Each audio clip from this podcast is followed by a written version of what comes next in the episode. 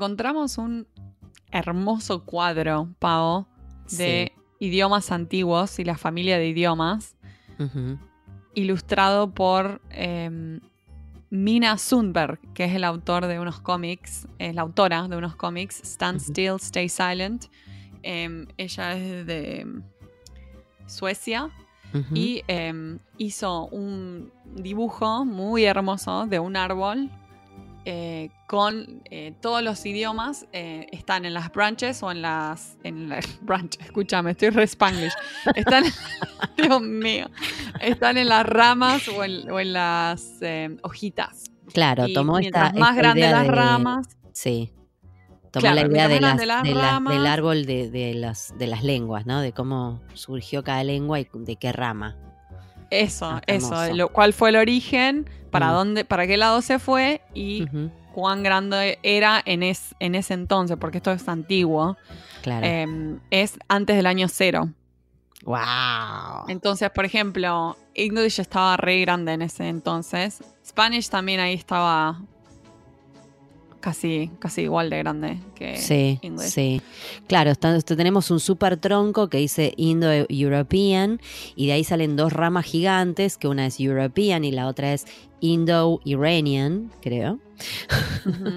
Y de la European salen, por ejemplo, las lenguas eh, romances, romance, Germanic, Slavic, eh, otras más chiquititas, West Germanic, High German, Anglo Céltica, bla, bla, bla. Y entonces ahí caen en eh, grupitos de hojas, vamos a decirle, eh, del Danish, el Swedish, el Africans, Dutch, English, que tiene como muchas hojas y hasta pajaritos, pareciera, eh, German, Portuguese, Spanish. tiene dos gatos, tiene dos gatos el English. El, Spanish tiene unos pajaritos. Parece que tengo que agrandar el dibujo. Hay algunos que tienen gatos. Bueno, bueno, raro este árbol, pero está bien. Se subió un gato ahí. el Spanish tiene tres pajaritos. Ese sí, tiene pajaritos que están todos pintados en negro. Además de que me parece sumamente interesante, ¿eh? además de que me parece sumamente interesante el dibujo, porque está buenísimo ver de dónde se desprendieron las distintas, los distintos idiomas. Es hermoso. Quiero un cuadro gigante en mi oficina con esto. ah, para que acá dice available for suitable for framing prints. Ojo. Está disponible. Ah, ¿se puede pedir? Parece que sí. Ah, está disponible. Sí, querida. Parece que sí. Debe estar en calidad para que, me imprimas. me voy a hacer un regalo. Sí. Un regalo a mí misma. Me parece que yo también. Entonces tenemos las dos colgadas en la oficina del mismo cuadrito. bueno, si quieren ver este hermoso dibujo y este cuadro que, del que estamos hablando, eh, pueden ir a openculture.com y ahí pueden buscar el artículo que se llama The Tree of Languages Illustrated in a Big, Beautiful Infographic. Así es. Así es. Está muy bueno, la verdad. porque es hermoso. Y muy, muy informativo de una manera bella. Sí. Y ahora, y ahora ¿dónde nos sumergimos? ¿En qué tema nos sumergimos hoy, Mari? Bueno, vamos del árbol directo. Nos tiramos de cabeza al mar. Así, al agua porque hoy vamos a charlar con un traductor especializado en buceo. Chupate esa mandarina. ¿Qué tal? No se me ocurrió nada con agua, sorry. La única que conozco es chupate esa mandarina, ¿qué podemos decir si no? Este, tragate un poquito esa agua con sal. No, no se dice. existe. Para, para, cortame acá porque empieza a hablar zambullite, zambullite a la pileta. Nos tiramos a la pileta. Tirate a la pileta, traducí buceo. Bueno, eh, eh.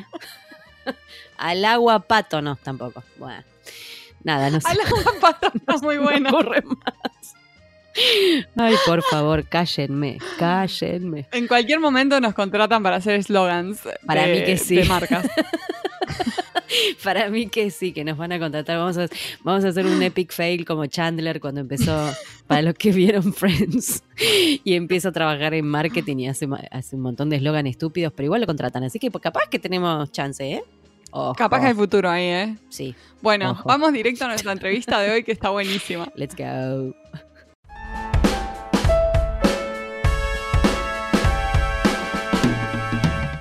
Hoy tenemos el gusto de entrevistar a Nicolás Bersesi. Él es traductor de inglés a español, egresado del Olga Cossettini en 2006. Entre 2007 y 2011 trabajó en diversas empresas de traducción de Rosario y Barcelona, como traductor, intérprete telefónico, coordinador lingüístico y gerente de traducción. En 2012, ya como freelancer, agarró la compu y se fue a viajar por México y el Caribe. Hoy, y muy probablemente a partir de lo anterior, dirige su propia empresa especializada en traducciones de buceo a más de 20 idiomas. Nicolás, es un placer tenerte con nosotros aquí en Pantuflas. Hola, ¿qué tal? Bienvenido. ¿En patas Gracias. de rana? No sé Gracias. si... Sí, estoy en ojotas ahora. No está para pantuflas. Ah, bueno, bueno, bueno. Ahora... Claro. Eh, eh, quiero decir que hoy estamos, hoy haciendo el triángulo más grande hasta ahora, creo yo, porque estamos haciendo Los Ángeles, Ah, Buenos ¿sí? Aires y. Bali. Yeah. Yeah. En Había todos lados del mundo, Europa. todas zonas horarias diferentes. Sí. Igual ustedes dos están Mañana, en- mediodía y noche. yo no. Son las Sí. 8 de la mañana en Los Ángeles y Sí, son las Nico 12 son las 11 de la, mediodía en 11 de la noche. 11 12 del mediodía en Buenos. Aires. Oh, qué quilombo. qué quilombo. Yo Sí, me siento como com- internacional. Pero lo pudimos hacer bien la logística. Funcionó, está funcionando. Sí, sí, la magia de la, glo- la globalización y la tecnología. Bueno, un placer tenerte acá, Nico, de, de Un Argentina placer para Bali. estar con ustedes. Un placer. Gracias por invitarme. Eh, te queríamos preguntar, cuando estabas estudiando la carrera de traducción, ¿cómo te recibiste? ¿Pensaste que ibas a terminar traduciendo sobre buceo? ¿Se te ocurrió alguna vez? No, no. Ni en mi puta vida. la verdad que no. No había hecho buceo en ese entonces. ni siquiera hacías buceo. Me habían sacado varios bañeros, varios bañeros de chico en, en Brasil casi ahogado. Así que Epa. eh, le- no indicaba que fuera para ese lado. Así que no, no nunca me imaginé. Bueno, ¿Y qué, pero qué pensabas? ¿Estabas que a hacer traducción, tec- traducción técnica o traducción literaria? ¿Para dónde te veías? Mira, yo tengo que decir, te, te- te soy sincero, cuando comencé a estudiar no sabía ni lo que era la traducción. Me gustaba el inglés, como la gran mayoría de la gente que yo conozco que empezó a estudiar el traductorado, y bueno, era una- un paso como lógico. De hecho, me, me anoté como una carrera secundaria por si no entraba en la otra. Y bueno, entré en las dos, hice las dos y después dejé la otra. Eh, así que eh, no, realmente no sabía qué iba a hacer. ¿y la otra carrera que hacías qué era? Eh, era piano, licenciat- eh, licenciatura en piano.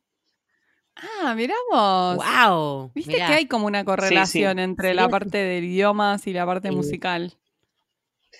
Sí, Y yo qué sé estudié yo. con un, uno de mis compañeros, este, era pianista y traductor. Después dejó la traducción forever. Y ahora se dedica al piano nada más. O sea, hizo al revés. Ah, sí.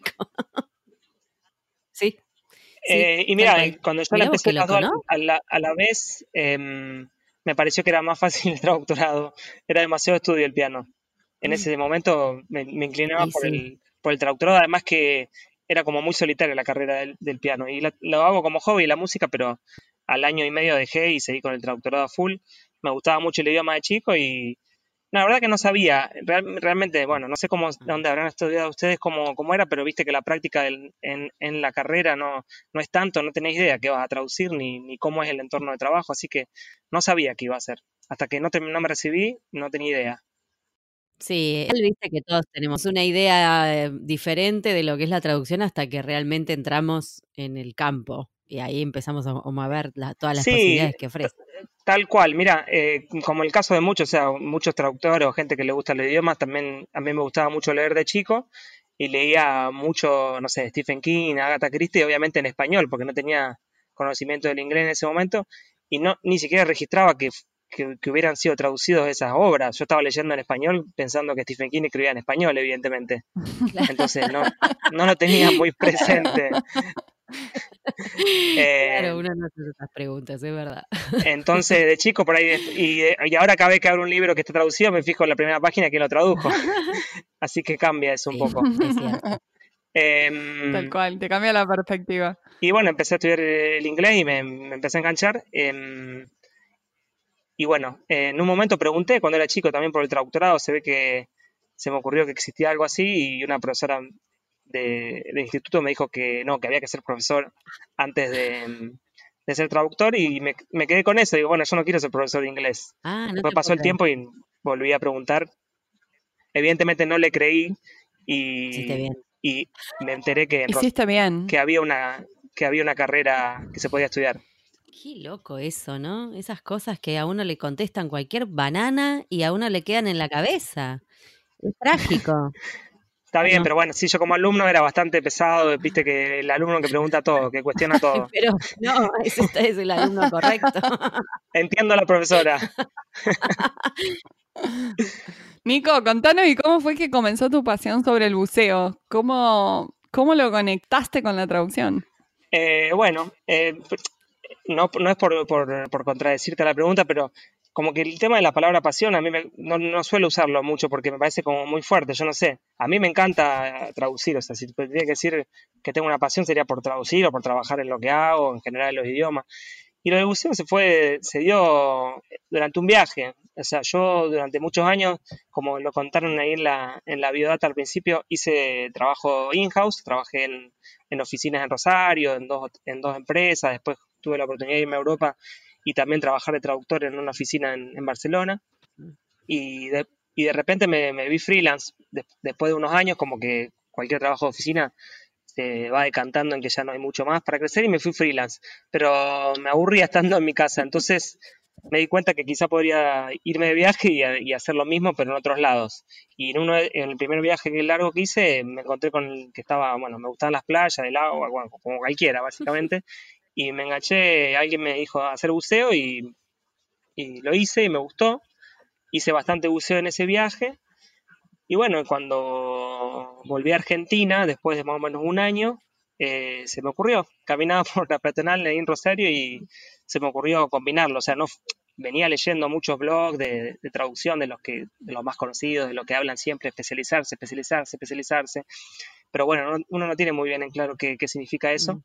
Y dije, ah, bueno, capaz que eso es la especialización. Y dije, me empecé a buscar y no encontré, no encontré a nadie que lo hiciera. Wow. Entonces dije, bueno, debe ser un nicho al punto de que no hay nadie que lo haga.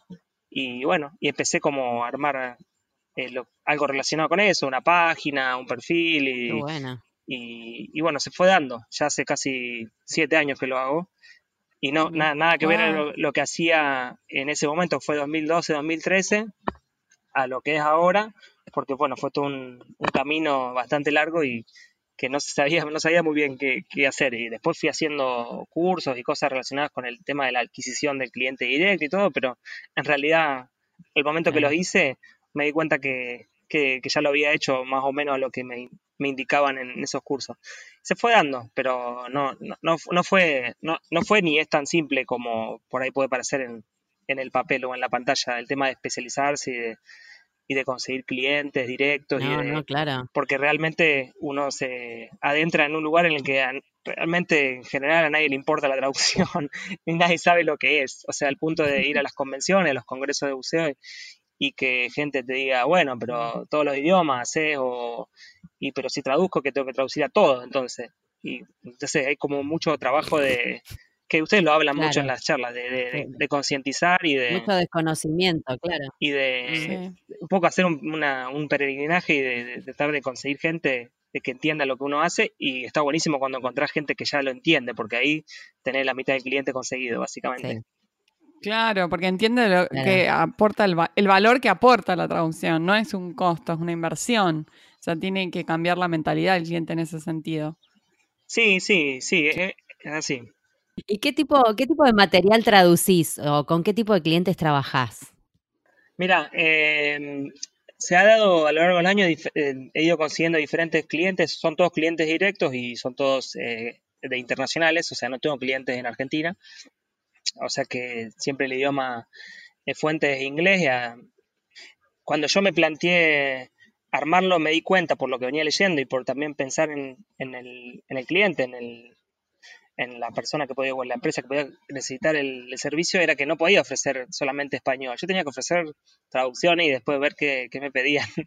Eh, entonces, em- me pe- me empecé, a, em- empecé a ver que me pedían no solamente español, sino muchos otros idiomas que, que obviamente yo no los manejo, yo solamente traduzco al español. Eh, entonces, eh, me empezaron a contactar, en realidad me- algunos me contacté por internet y, y empecé a viajar a Estados Unidos más que nada a congresos o a lo que sería una expo de buceo, básicamente, que se hacen varias en Estados Unidos, en Europa y en Asia. Y bueno, eh, los tipos de clientes son fabricantes de equipos de buceo. No sé si alguna de ustedes dos eh, ha hecho buceo alguna vez.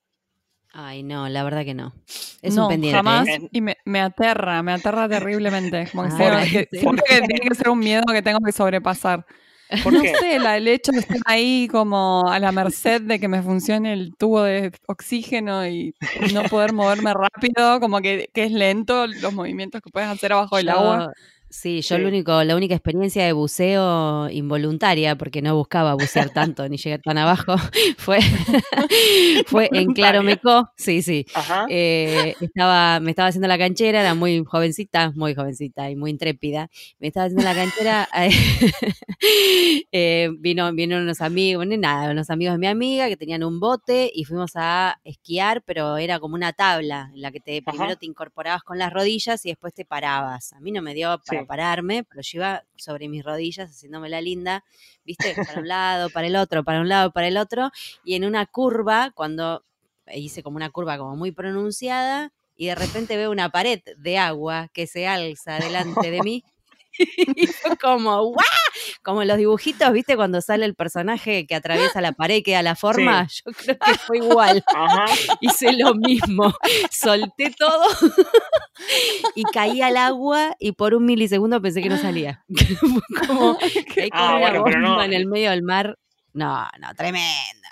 Pero eh, fue, fue tremendo, pero lindo, adrenalina, porque una vez que saliste, respiraste no decís, ah, quiero más, quiero más, quiero más, quiero más. O sea, fue, como un terror wake- fue como Era como un wakeboarding que terminó en fallboarding, más o menos.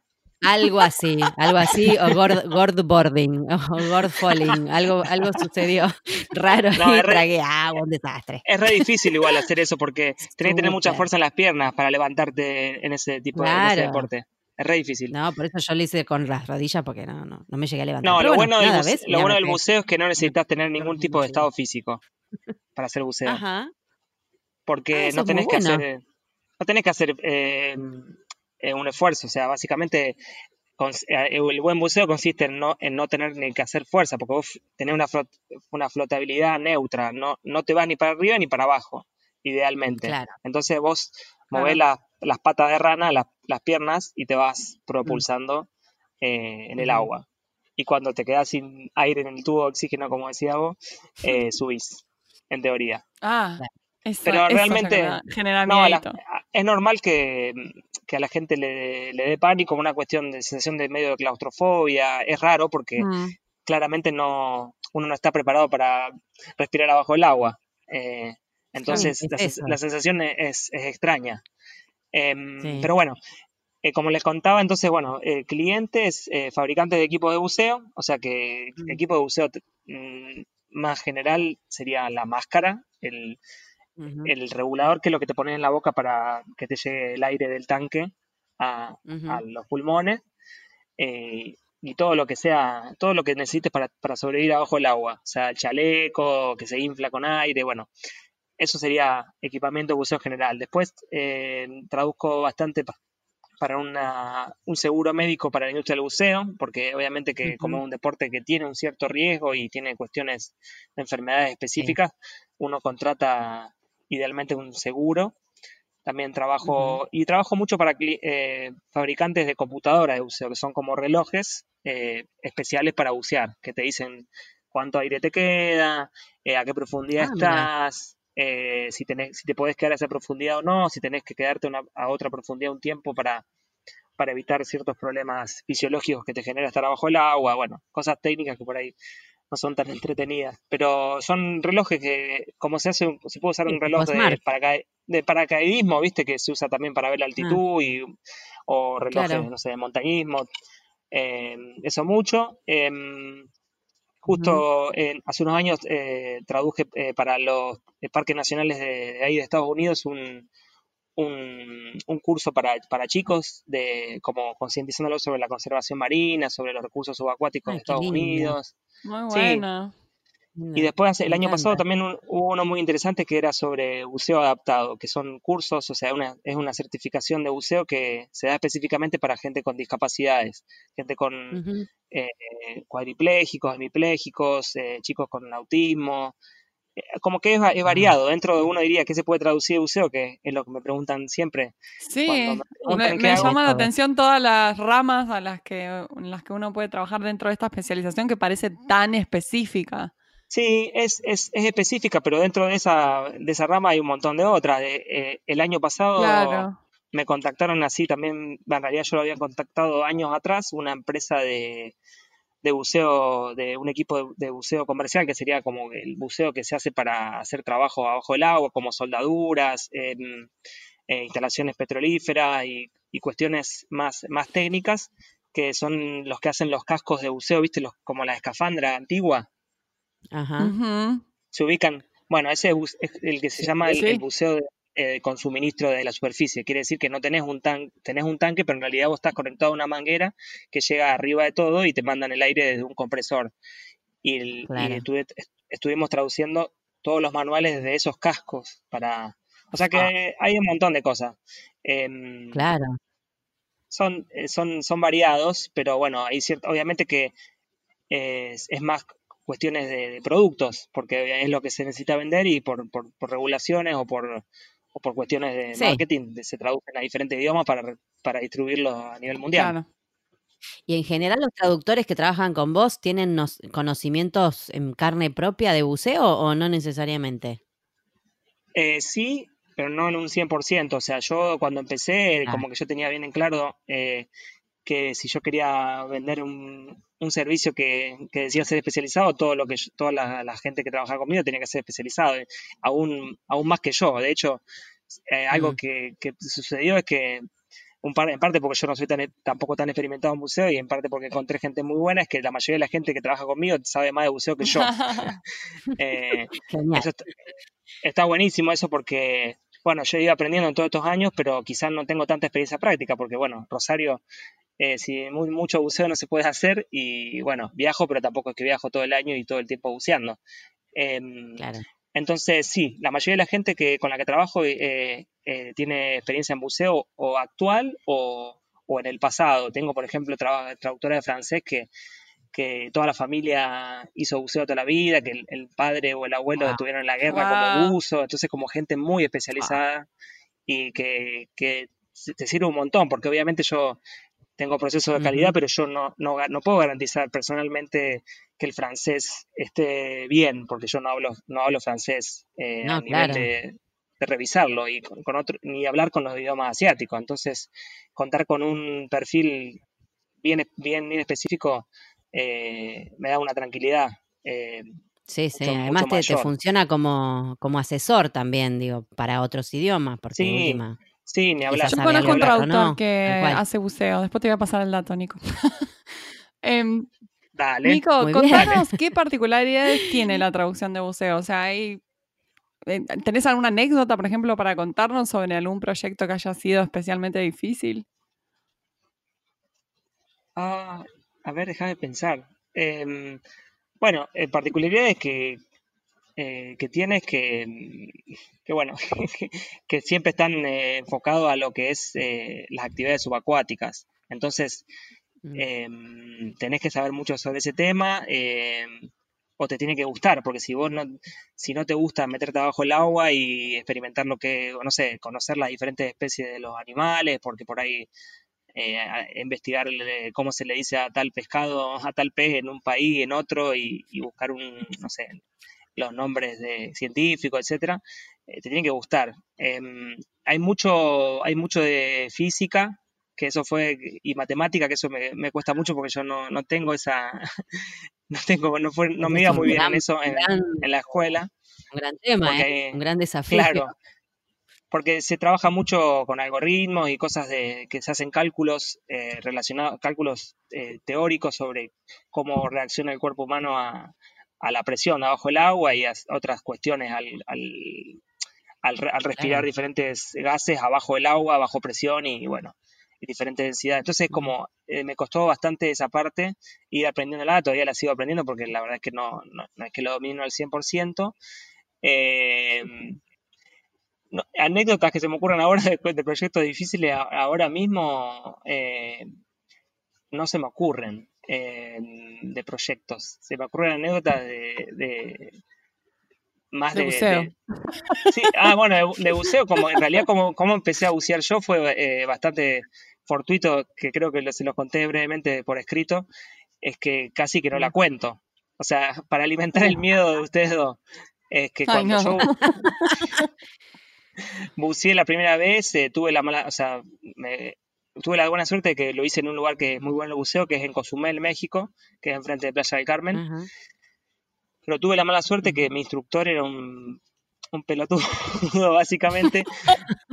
Sí. Eh, un tipo grande que evidentemente estaba cansado de dar clases y me, me llevó a bucear y medio que se olvidó de mí abajo del agua con todo lo que eso implica. No. Eh, porque Ay, cuando no, no, uno- no, no.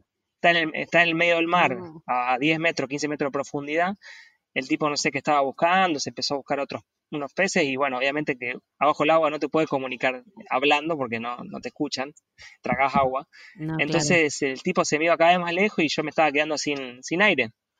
Eh, No. Así que fue, fue, fue complicado, la pasé bastante mal. eh, un momento porque traumático. terminé subiendo, subiendo a la sub. Sí, sí, pero lo convertí en algo bueno porque cuando subí Sí. eh, eh, me sentí muy contento de estar vivo, por empezar, Ay, Dios de darme cuenta que...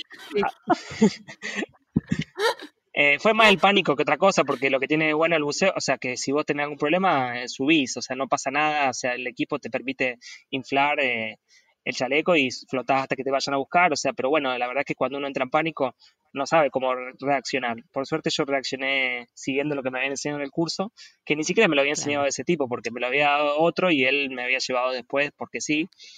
Y bueno, eh, el tipo no se hizo responsable, se hizo medio el que no había pasado nada y bueno.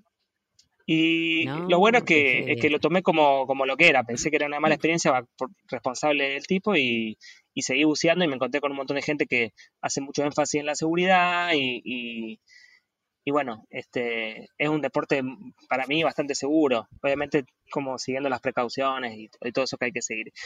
Y Sí, sí. anécdotas en realidad tengo eh, más que nada eh, divertidas que quizá no, no sean tan comunes de, de- de otros traductores que, que no tienen la experiencia de ir a las convenciones en las que no son convenciones de traductores, porque yo escucho mucho de ir a las, a las convenciones de a los congresos de ATA y a las de, no sé, los colegios de Argentina, que están buenísimas porque uno comparte la experiencia, comparte eh, compares, que, que todos hablan de lo mismo, pero cuando vas a, una- a un congreso donde nadie hace traducciones, es, es bastante duro. Al día de hoy, cada año que voy... Claro, sos el único bicho raro que no tiene nada que ver con eso. No estás Sí, como sí, pez sea, en el los- agua. Realmente no. Estoy como, como, como yo en el agua, básicamente. Estás como vos en Eh, tu primera vez de buceo. ¿no? Claro. Entonces, bueno, eh, es como muy... Yo soy bastante sociable y todo, pero ahí estás, entras en frío, necesitas un día más o menos para agarrar, obviamente que tenés que hablar todo en inglés y todo, yo no tengo problema, pero tenés que soltarte y, y tratar de... ven- tenés que venderte, tenés que sonreír, tenés que caer bien a la gente y de que te escuche por lo menos un minuto y medio sobre lo que tenés que decir. Y, y bueno, y en una de esas convenciones que yo quería socializar, quería socializar, me anoté en una de las cenas como de galas que hacen, eh, que era Claro. uno de los- una de las noches. Y cuando llegué, viste, como bueno, el buceo ahí es una industria que hay mucha gente grande, es como que algo que hoy en día los jóvenes están, están tratando de enganchar más gente joven, pero es más algo de, por Ah, lo menos en. Estados Unidos, Europa, gente más, más grande. Entonces eran todos viejos, las mesas, gente, todos gente más grande, qué sé yo, no sé, pero te digo gente vieja, no es que te digo 45, gente de 50, 60, se- 65, 70 Para años. Gente que, que no sabe si, si, si es su última inmersión, si bajan y no vuelven a subir. Lo puedo decir así, nadie, no, no, nadie lo va a escuchar. Eh, No, no, no pasa nada. pasa entonces, eh, encontré, vi una mesa que había toda gente joven, un par de pibes, un par de chicas ahí, y dije, bueno, esta es la mía, me pongo a charlar, gente más de mi edad, no sé, entre 30, 25, 30 años, y acá mm, me suelto un poco, me tomo algo, había, no sé si había canilla libre o qué sé yo, y me siento y veo que nadie hablaba. Estaban todos callados Ah, y de repente veo muero, que, empieza a reír. que se miran entre ellos y se empiezan a hacer señas. Era la mesa del el grupo de buceo de sordomudos de Nueva Jersey. Lloro. Estoy llorando de risa ya de ver la situación.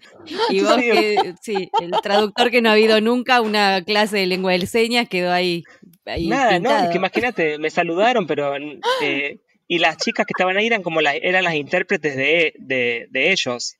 Pero estaban Claro. como hablando entre, estaban hablando entre ellos, qué sé yo, no sé, me senté yo, le dije que era, Sí. capaz que ni entendieron qué era, qué, qué era lo que hacía yo, poco mal, le, poco le había importado también.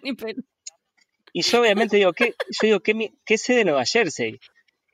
Y eh, ahora viene realmente el remate. Eh, le pregunto, ah, son de Nueva Jersey, ¿les gusta Bon Jovi? Le digo, Ay, Dios. No, Nico, era, era una metida de pata atrás de la otra ya. O sea, claro, me, me tuve- me termi- me terminé yendo porque, digo, no tengo, no tiene salvaciones. Así que bueno, qué Eh, gracioso. Decime que después charlaste con una mesa de viejos de 70, por lo menos, o para, ¿no? ¿O no? sí, después, Te después no sé, capaz que a me, tomar a no, un me, rincón. me fui a tomarme, debe haber comido todo el buffet, no sé. Nunca más fui a esas char- nunca más fui a esas, a, a esas galas porque aparte eran carísimas. Eh, Entonces, no, me no, de risa. pero bueno, eh, fue una, pero es una experiencia que, que cada año que la hago, después me quedo contento de haberla hecho, pero me toma como entrar, ahora ya hace seis años que voy todos los años y ya alguna gente conozco, de hecho en algunas empresas hay argentinos, me, como que ya, con, ya tengo, no te voy a decir amigos, pero gente que con la que Sí, con la que ya me reúno y Cono- bueno, voy a, a Claro, conocer. conocidos del ambiente. Claro, exacto. claro. Pero bueno, Eh, eh, es que no es para ahí deben estar también los clientes, me imagino yo. Sí, la mayoría, la gran mayoría de los clientes que he encontrado han sido en persona, o sea, han sido, o sea, los, los procesos obviamente que, no sé, ustedes me imagino que trabajan con agencias o han trabajado con agencias, que uno manda el currículum, ¿no? empieza a comunicarse y todo, y un, no sé, puede tomar un, periodo de, un par- capaz que un mes, un par de semanas, hacer la prueba, lo que sea. Los procesos para, Mm, para adquirir un cliente directo son, pueden ser mucho más largos. Ya te, como dije antes, un, cliente eh, me tomó cinco años en conseguirlo. Pero cuando lo conseguí me mandaron un proyecto de 100.000 palabras. Eh, Claro. No sé. Claro, Entonces como necesitas tener una paciencia diferente. sí. Claro. ¿Y te llegan recomendaciones de colegas también? Porque al ser un nicho, nicho tan específico, o sea, yo cada vez que escucho algo de buceo me voy a acordar de tu nombre. Y sí, Eh, por lo pronto, eh, sí. Eh, Iba a decir que no, pero me acordé que sí. en realidad eh, pensaba en colegas de Argentina, pero lo que me pasó hace un par de años es que una colega alemana eh, me escribió para, para que era traductora, que necesitaba traducir a, a unos idiomas, creo que eran eh, eh, bosnio, croata, algunos que no tenía ella. No tenía una empresa per se, sino como que ella tenía un equipo de traducción para un cliente de, de buceo y empecé a trabajar con ella. Después yo la contraté a ella y trabajamos, eh, yo la contraté para traducir alemán y ah, el año pasado me dijo, mira, yo hace 10 años, 12 años que manejo este cliente, fui mamá, estoy cansada de ser DPM, te lo quiero dejar a vos. Y me dejó un cliente, me, básicamente, le- o sea, me, recomendó a su cliente, a mí, y, y me pasó toda su lista de proveedores, cosa de que no cambiara nada para el cliente, y yo, yo chocho, imagínate, me dejaron ya las tarifas armadas, todo, y yo lo gestiono y aporto mi parte en español, y bueno, obviamente que si hay alguna cosa en la que pienso diferente, la voy, la voy manejando a mi estilo, pero en ese sentido fue, eh, creo que es un ejemplo de Qué lo que me preguntás. Sí, estuvo buenísimo, sí, Sí, la- está y un cliente muy bueno. Muchas veces los traductores de otros idiomas son tu gran aliado, porque es, es, es muy Mm. bueno para conseguir recomendaciones, como para vos poder recomendar y ellos te recomienden, porque Sí, pueden sí. trabajar quizá en un mismo nicho, en distintos idiomas, pero trabajan con clientes similares, Sí. entonces está bueno.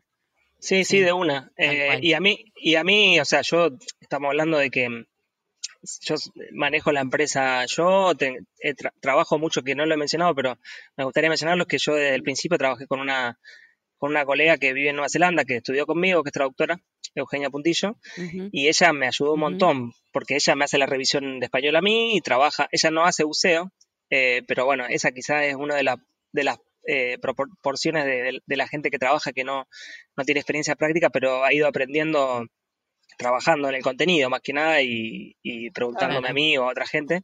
Y ella me, me ayudó un montón. eh, y, y después, bueno, con el resto de la gente, eh, estoy hablando de trabajo como de manera frecuente con, con hasta 30 personas, no al mismo tiempo, pero es un, soy yo la empresa, entonces el, el, el contacto con la gente es re cercano, trato de, de, de, manejarme bien con, con, con, cada uno de los traductores, todo porque me parece re importante.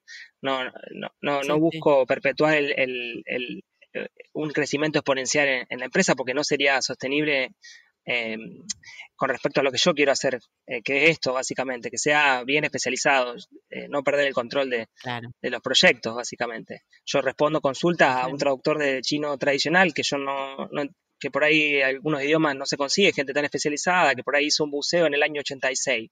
Y bueno, le digo, lo único que encontré, le digo, no importa, yo te ayudo, decime que no entendés de la parte de inglés, yo te, te doy el concepto, te respondo la consulta, lo que sea. Entonces tengo un, contacto, por más que no haya, no haya que traducir al español ese proyecto, yo estoy ahí metido en el, en el contenido, leyendo todo el manual y entonces eso, si la empresa crece demasiado, no se puede hacer, o por lo menos no se puede hacer de, esta manera. Entonces, en ese sentido, para mí es re importante el lado de los traductores. Eh, me gusta que ellos también estén contentos trabajando con, con, con Scuba Translation, conmigo, básicamente. Claro, qué bueno, está bueno lo que decís. Y sí, eh, digo, es una elección. Vos elegís trabajar así y está bueno eso también. O sea, sí, sí, ni hablar. Y además que, claramente... estar en todo. Sí, sí, sí. Y además que, que en general eh, se sorprenden cuando vos lo, porque yo mucha, mucha gente la, la, busco yo como, como así, las voy mm. buscando por Proceta, por, no sé, por palabras clave, lo que sea, y los encuentro yo en lugar de publicar avisos, porque si no te llega cualquier cosa. Y se sorprende que, que, que, haya una empresa que haga traducciones de buceo y, y les, les encanta, porque por ahí eh, la palabra clave que yo encontré la habían puesto en la parte de pasatiempos de, de su currículum, ¿me entendés? Entonces, como, uy, nunca me imaginé que iba, que iba a traducir sobre buceo. Me encanta, yo con mi familia buceo todos los años, dice. Entonces, como que en ese sentido también está bueno. Claro, le llama la atención, qué bueno eso. Nico, y mm, para cerrar la encuesta de hoy tenemos una pregunta que hacemos al final de esta temporada y es, ¿cómo ves al traductor del futuro? Ah, mira que yo eh, escuché el otro día los otros, los otros podcasts y escuché la pregunta y quería pensar una respuesta, pero no, no, no se me ocurría nada. Eh, yo creo que va a salir obviamente la, la, la palabra y la, la machine translation y todo eso, porque es algo que, que lo vienen anunciando hace, te digo que yo de, la última vez que estaba in-house ya venían vendiéndolo como era lo que se venía y mejoró un montón y yo de hecho lo uso mucho para, bueno, no sé, uso Google Translate para, para cosas acá de los viajes, aprender palabras de los idiomas en, los lugares donde, estoy. Em, pero creo que principalmente el traductor de futuro eh, tiene que seguir especializándose, o sea, apuntar o alejarse lo más que pueda de la mecanización o de la parte más eh, mecánica de la profesión, de que es, eh, no sé, la precisión en, en, los números, la precisión en, en, los términos que se repiten, y ir más para el lado de la creatividad y de, del toque más personal, que eso, no sé si no, eh, si nunca va a desaparecer, pero parece más difícil que desaparezca. Em, y la verdad es que yo, por lo menos en, en, en mi área, em, a mí me habían dicho bueno, antes de hacerlo el buceo, que, que íbamos a estar todos haciendo post edición y, y me pasó completamente lo contrario. puedo cobrar las tarifas que, que corresponden eh, para hacer un trabajo lo más, eh, la, de la mejor calidad posible. Y, y mm. nunca nadie me, me, habló sobre hacer en Google Translate, ni en, Machine Translation, ni nada, sino que la gente valora que haya un grupo, un grupo de personas, bueno, con la pasión o con el gusto por, por, por, por, el, por la industria. Y, y, bueno, va un poco por ese lado. O sea, también el, si, el, si el beneficio es hacer las cosas más rápido, bueno, quizá no uno como traductor tenga que dejar pasar ese cliente y buscar a uno que no, no tenga como factor prioritario la velocidad. Obviamente tampoco el ahorro de dinero. Entonces, creo que va un poco por ese lado, hacer eh, lo que lo que sea lo que siga siendo más humano. Y que quizá no sé si ustedes em, alguna de ustedes vio Blade Runner la, la, película vieja de ciencia ficción. Sí sí. Bueno no, yo no sabes que no bueno o, la, o la novela eh, bueno es una novela de, em, de mm, que, que en esa distopia, em, Mm. como el medio ambiente, como el, no sé, como la tierra estaba tan eh, contaminada de todo, ya no había más, más animales eh, vivos y todos los animales que había eran como robots. Entonces, tener un animal era muy difícil, tener un animal vivo era, era algo muy como un lujo, como, y bueno, quizás en un futuro que te traduzca un humano sea un lujo y sea como algo particular, algo que te distinga también del resto de la gente, porque eh, la, la, la, la interrogante que se me hace a mí, que no tengo respuesta, es si va a llegar un momento en el que no haya manera de distinguirlos. Eso yo no lo sé. Creo que por ahora estamos tranquilos y estamos bien. Eh, especializarse. Podría decir que hay que especializarse. Está bueno eso, lo de que sea un, es un lujo que un humano te traduzca. Ya Claro. lo es. Pero quizás este para en algún momento sea como lo más raro del, del mundo y lo que más cotice. Vaya a saber. Y, qué sé yo- ¿no? y, y- y sí, yo creo que sí, que viene un poco, viene un poco por ese lado. O sea, eh, al día de hoy estamos Sí. todos usando un montón de tecnología que es muy simple de usar, pero eh, creo que el 99.9% de las personas a las que preguntás cómo funcionan las cosas que usan día a día no, no saben cómo decirlo, me incluyo yo. Yo no sé cómo funciona por dentro un teléfono, cómo funciona Internet. Entonces, eh, el ser humano es impredecible, pero para mí la tecnología, para nosotros, es más impredecible todavía. Y la traducción automática, yo no sé cómo funciona por dentro, es como una Sí. caja negra. Entonces yo, Sí. al día de hoy, yo, no conf- yo confío más en un ser humano que, que en la traducción automática. Sí, sin lugar a dudas. Sí. Sin lugar a dudas. Sí. Sí, nosotros también. Pero bueno. Bueno, Nico, muchísimas gracias, la verdad, por tomarte este ratito para charlar con nosotras. Sabemos que es de noche ahí en Bali, igual la debes estar pasando bien, ¿no? Porque debe Sí, re bien. el paisaje que el que tengo acá. No, ahora, está todo oscuro, eh, y- pero, Ah. pero sí, eh, no, te- no tengo ningún problema, me, me- me encantó que me hayan escrito, me gusta, claramente si, no se notó, me gusta hablar de, de la traducción y la traducción de buceo y de todo esto, así que eh, con gusto. eh, Muchas lo gracias, hice con Nico. gusto. Gracias por tenerme en cuenta. Un placer, un placer, en serio. Un beso grande. Un beso a las dos.